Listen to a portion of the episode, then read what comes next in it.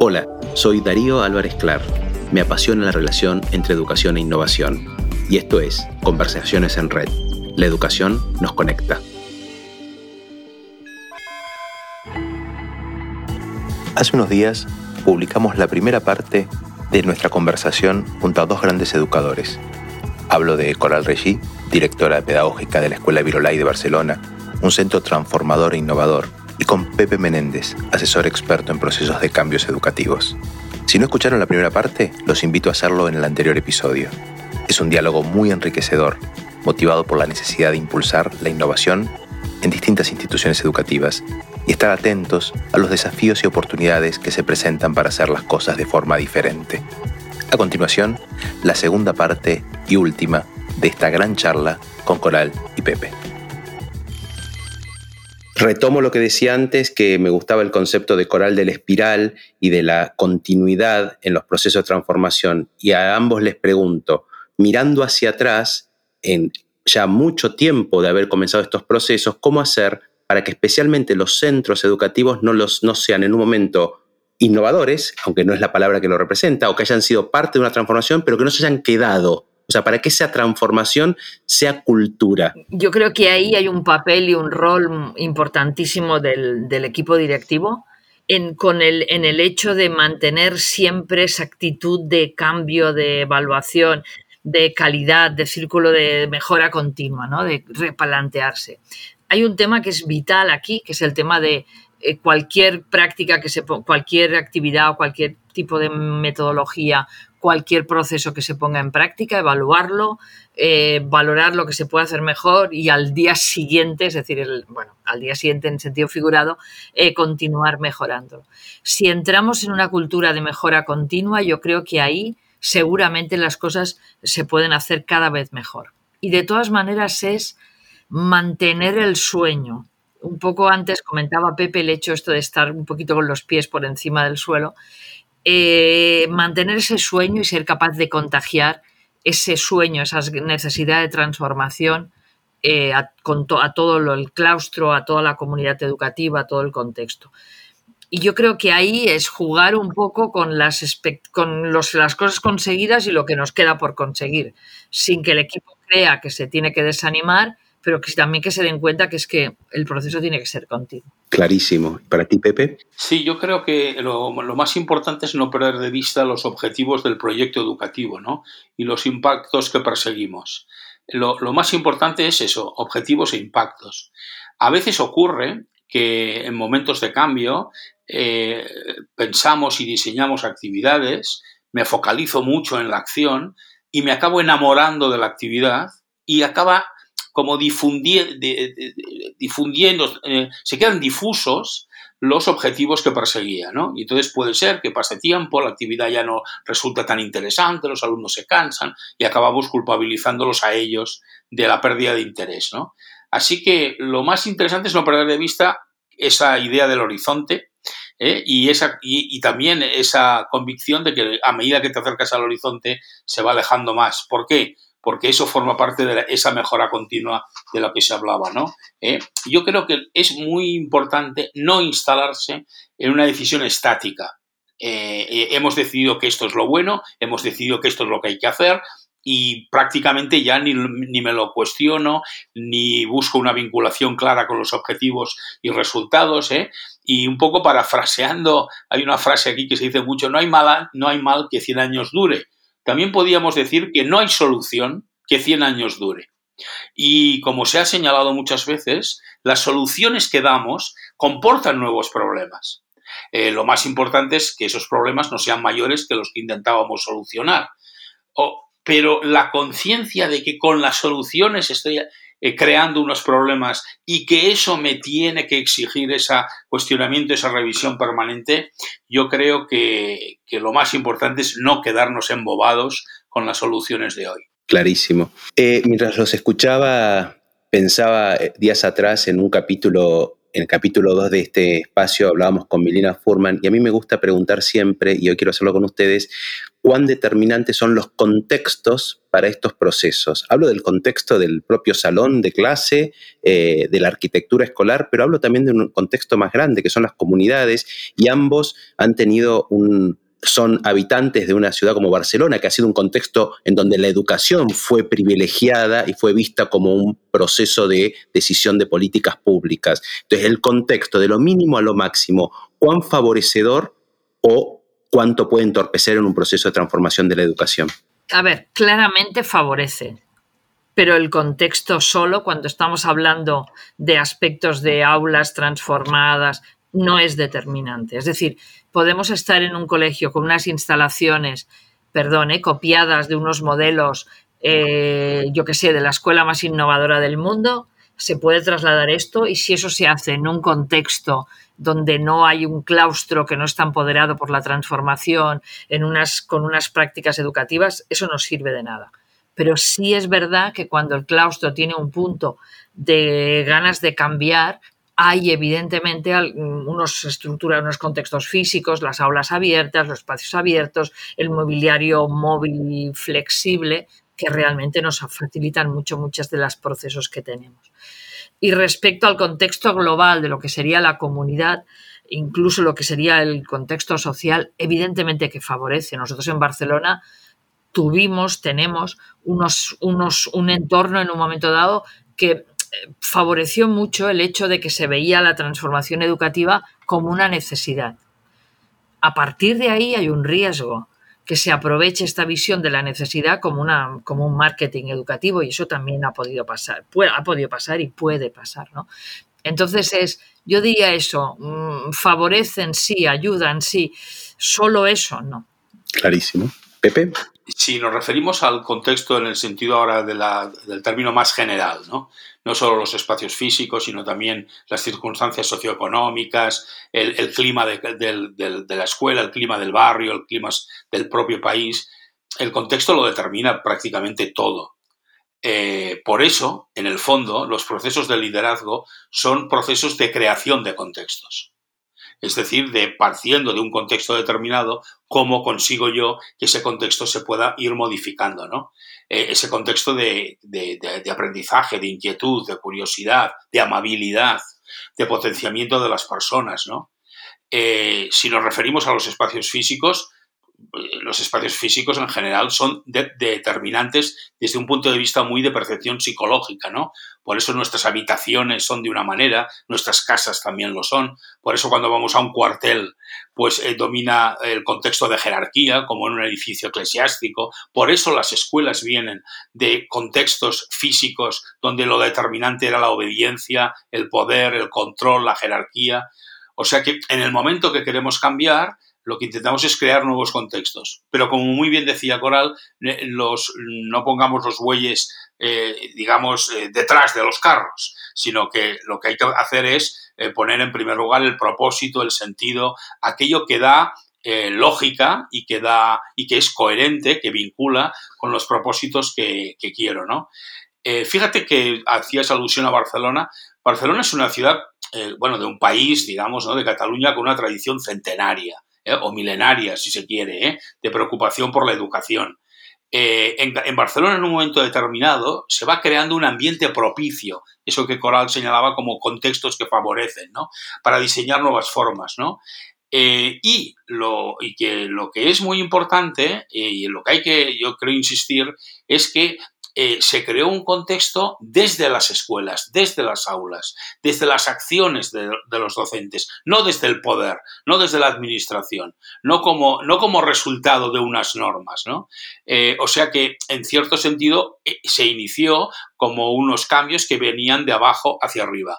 Pero inmediatamente tiene que haber una dirección que vuelva de arriba hacia abajo, porque los cambios solo son posibles cuando la dirección va en los dos sentidos de abajo arriba y de arriba abajo. Si solo va en uno solo, eh, lo que suele ocurrir si solo va de, de abajo hacia arriba es que finalmente el agotamiento por la falta de recursos, de normativa, de, contexto, eh, lo hace imposible. Y si va de arriba hacia abajo, normalmente lo que pasa es que se suelen tomar siempre decisiones poco correctas. Eh, y las primeras tienen que ver con que se, se olvida que al final los agentes esenciales de un cambio son los, los propios colegios, los propios equipos directivos, los docentes en el aula esa pregunta de contexto queda más que clara y yo tuve la oportunidad de conocer la Escuela Virolay a cargo de la dirección tuya coral, recorrí colegios de Orichó, eh, Pepe, que, eran, que vos eras parte de esa mentoría, y yo digo que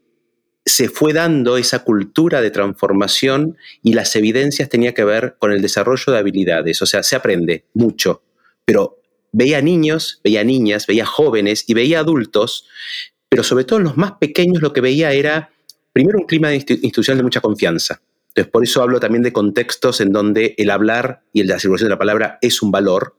Hablaba de grados de autonomía, porque si yo me tengo que hacer responsable de mi opinión y puedo decir lo que pienso, tengo que también justificarlo. Entonces tengo un diálogo donde la asimetría entre el adulto y el niño está, pero no desde el del autoritarismo ni desde el temor, lo cual eso crea un clima que nosotros también celebramos desde aquí.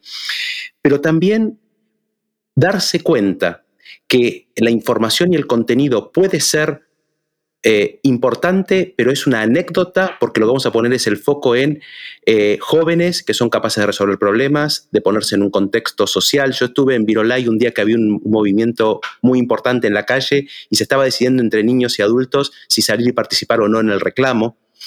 hablo de lo que llamamos también en la red itinere, construir ciudadanía desde la primera infancia. Esas habilidades que un ciudadano las tiene, las adquiere y no las pone en práctica cuando sale del colegio, porque el colegio no es ese lugar de encierro. Entonces yo hablo de un clima institucional y de un contexto en donde la escuela genera experiencias y posibilidades de aprendizaje todo el tiempo. Y eso en las escuelas se ve. Y me preguntaba, cuando veía a esos niños, también niños entusiastas y niños también enojados que decían, ¿por qué no me explican más si yo tengo que hacer todo el trabajo? ¿no? ¿Qué pasa con las familias? Porque para muchas familias es un paradigma educativo o escolar tan distinto al propio que le puede generar temor y es difícil construir esa confianza. Entonces, ante ver ese, ese potencial de niños y jóvenes, ¿qué le pasó a ustedes o qué vieron ustedes en las familias? Claramente, las familias de entrada tienen una cierta, bueno, tienen expectativas. ¿Qué va a pasar? ¿Eso va a ser útil? ¿Mis hijos van a aprender? ¿Van a aprender mejor? ¿Van a estar mejor preparados? A partir de ahí, ahí el mensaje son los propios niños. Los propios niños cuando empiezan a sentirse protagonistas de su proceso, cuando se sienten confiados, cuando se sienten acompañados. Yo ahí creo que es muy importante ese hecho. Hay un hecho que no podemos olvidar. Al final las familias lo que quieren es lo mejor para sus hijos cuando esa escuela transformada realmente evidencia que está dando los mejor para sus alumnos, para los chicos y chicas, los niños y niños que tenemos en las aulas, las familias van cambiando esa percepción de, de incertidumbre por una percepción de confianza, de así sí, esto sí me gusta. Ahí hay que tener una política de muchas puertas abiertas, de mucha confianza, de mucha comunicación y no se pagan a París en un día, o sea, hay que realmente trabajar para asegurarlo. Yo cuando hablo con centros que están en procesos de transformación siempre insisto muchísimo justamente en esos planes de comunicación a la comunidad en general, pero a las familias en concreto. Sí, voy a empezar por esto que señalaba Coral. Eh, los procesos de transformación son procesos de, cambios en muchos aspectos. Y, el, y, ya, y ya venimos, en general, de una comunicación muy, muy, muy vertical, en donde en las escuelas lo que casi más que comunicación era información. Informaciones, advertencias, eh, las normas, los horarios, lo que se puede, lo que no se puede, etcétera, ¿no? O sea que cuando tú haces un proceso de cambio eh, en el que de repente abres muchas ventanas, bueno, lo primero que diría también es que es natural eh, que las familias digan, bueno, a ver qué pasa, ¿no? Esta expectativa de la que hablaba Coral. Porque en realidad a los seres humanos siempre nos da miedo lo diferente, lo que no conocemos o lo que no hemos experimentado. Y más si tenemos en cuenta que estamos hablando de, sus hijos, ¿no? de, sus hijas. Eh, pero también hay muchas familias que desean cambios. porque también vienen incluso algunos de ellos de experiencias en la escuela mm, muy insatisfactorias y negativas. Y también ven a sus hijos cada día ir y venir eh, de casa a la escuela y a veces como me acuerdo que nos decían algunas familias a nosotros en el proceso de participación del, del Horizonte 2020, nos decían, tenéis razón, nuestros hijos no vienen a gusto, no vienen contentos, eh, vienen obligados, eh, saben que tienen que venir, pero no vienen contentos, ¿no? Por eso eh, es muy importante que las familias, a medida que tú vas introduciendo cambios, vean los cambios, vivan los cambios, ¿no? uno de los directores de una de, las escuelas de jesuitas se organizaba la sesión informativa a las familias proponiéndoles el inicio de un trabajo por proyectos. Miren, esto es lo que sus hijos, nosotros así empezamos una clase y les proponemos algo así, les hacía levantarse en las paredes, eh, eh, pues empezar a, esa primera parte de los proyectos, más indagatoria, más de buscar los vínculos con los intereses, etcétera, ¿no? Eh, es muy importante que las familias no sientan que son un público cautivo, porque lo cautivo te lleva al comportamiento clientelar.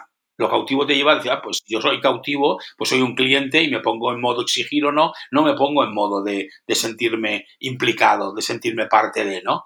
O sea que yo, por un lado diría, es completamente comprensible que pueda haber, pues al principio un cierto recelo, pero eso depende de la comunicación que seas capaz, la comunicación, no la venta, sino la comunicación y que las familias vean de una manera práctica cuáles son los avances y los aprendizajes de sus hijos resumías, Pepe, algo que también nos identifica y decía también recién Coral. Comunicar y vivenciar, ¿no? Porque muchas veces una familia ve, observa y desde el temor o el desconocimiento juzga. Cuando, como recién nos planteabas, le planteas cómo es la clase de tu hijo, muchas veces, o en el 90% de los casos, dice, ojalá hubiera de una escuela así, ¿no? Ay, si lo, me lo hubieran explicado así, lo hubiera entendido. Me hubiera gustado la escuela. Es esta sensación de, ah, hay otra forma. Aunque yo me queje de la que yo tuve, es la que conozco, pero cuando veo otra me hubiera ilusionado. Y una reflexión para el profesorado, para los docentes. Hay dos dilemas que muchas veces cuando hablo con colegas suceden y pregunto cuál es su experiencia o su consejo. Acá, como grandes formadores, les preguntaría, un docente, ¿qué habilidades o qué características o qué procesos no puede abandonar nunca si en lo personal quiere ser parte de una transformación? ¿Y qué pasa cuando ese docente no está en un contexto en donde se haya adherido a la cultura de la transformación? ¿Qué espacio tiene para hacer un trabajo, aunque sea en lo individual? Sabemos que el impacto es menor, pero ¿qué espacio tengo en lo personal para no esperar que se abran las puertas a esa transformación, Coral? A ver, esa es una pregunta de todas las más, la, más, la más compleja. Eh, de entrada, un profesor, como cualquier profesional, comentaba Pepe al principio, tiene que mantener esa necesidad, esa actitud de aprendizaje permanente, de cuestionamiento, de pensar cada día cómo puede hacer mejor las cosas, teniendo claro además ese horizonte, esa, esa idea de ese horizonte que tiene que conseguir que realmente que sus alumnos aprendan más, mejor, que estén realmente mejor acompañados. Y eso tiene que ser su objetivo, su reto, lo que le haga moverse, movilizarse y salir y, intentar evitar las rutinas. Y eso evidentemente es formación, es información, es formación, es intercambio, es trabajo en equipo. Eh, los colegios no funcionan con llaneros solitarios, con personas que ellos solos hagan los procesos de cambio. Necesitamos equipos que trabajen, que comenten, que, realmente sean unidades de irradiar el cambio con, con, fuerza. Es por eso que la pregunta que tú me, la segunda pregunta que me dices, ¿qué pasa con un profesor innovador en un centro que no lo es? Pues yo creo que lo que tiene que intentar es eh, movilizar a todo el centro, hacer un poquito de, de Pepito Grillo de, quejarse para que realmente el centro, un profesor solo, puede tener alguna buena experiencia, pero eso no, eso no hace un cambio en la educación, eso no cambia el propósito de esa escuela, eso no, no tiene realmente, o sea, la unidad de cambio para mí clarísimamente tiene que ser el centro educativo. Totalmente, es un Quijote frente a, molinos, ¿no? No puede generar esa transformación en un, en un lugar donde no, no se adhiere a esto. Y para ti, Pepe, pensando en, los profesores? Sí, yo, yo desde luego estaría en la línea de que un, es el deseo de aprender y de hacerlo con otros. ¿no? Podríamos incluso decir el deseo de aprender y de hacerlo con otros desde la humildad y, y desde la ilusión. ¿eh? Desde la humildad de la persona que reconoce que no lo sabe todo y que puede aprender mucho de los demás y de los alumnos también, y desde la, y desde la ilusión, desde la esperanza de, del, del, creer que se puede, que las personas tienen deseo de aprender. ¿no? Eh, yo lo que también señalaría es, eh, yo creo que una persona realmente transformadora es una persona que no establece compartimentos estancos. Por ejemplo, que no se hace maximalista de nada.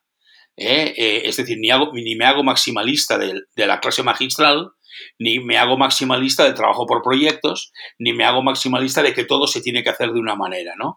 Yo creo que al final en nuestras escuelas lo más importante precisamente es una riqueza cohesionada, una diversidad cohesionada. ¿eh? Eh, aquello que a veces he oído en algunos centros, más, bien a veces eh, la, la, escuela pública tiene esta dificultad y viene a decir, bueno, lo importante son diferentes tipos de profesor. Digo, hombre, no, eh, si te toca un mal traumatólogo o te toca un mal cardiólogo, pues eh, yo prefiero un pediatra mediocre, pero un buen cardiólogo, digamos, ¿no? O sea, cuando tocamos los elementos más importantes, o sea que yo lo que sí que creo es eh, que, que al final la innovación, la transformación consiste en que eh, lo que estás pensando son instrumentos para llegar a algo, como decía antes, a unos objetivos y a unos impactos, sin caer en el maximalismo de que todo tiene que ser de una manera o todo tiene que ser de otra. Los, eh, desde esta visión que decía además Coral, que la visión de centro, eh, es cuando podemos cohesionar cuando en realidad yo me siento docente perteneciente a un proyecto de centro. Si me siento como un individuo que llega como un paracaidista y, aterriza en un aula y lo importante soy yo y, mis alumnos, este tipo de, lógica que ha sido muy negativa, ¿no? Mi grupo y yo, mi asignatura y yo, pues esto es lo que realmente no hace nada transformador ni innovación a un docente. Va en camino opuesto, exacto.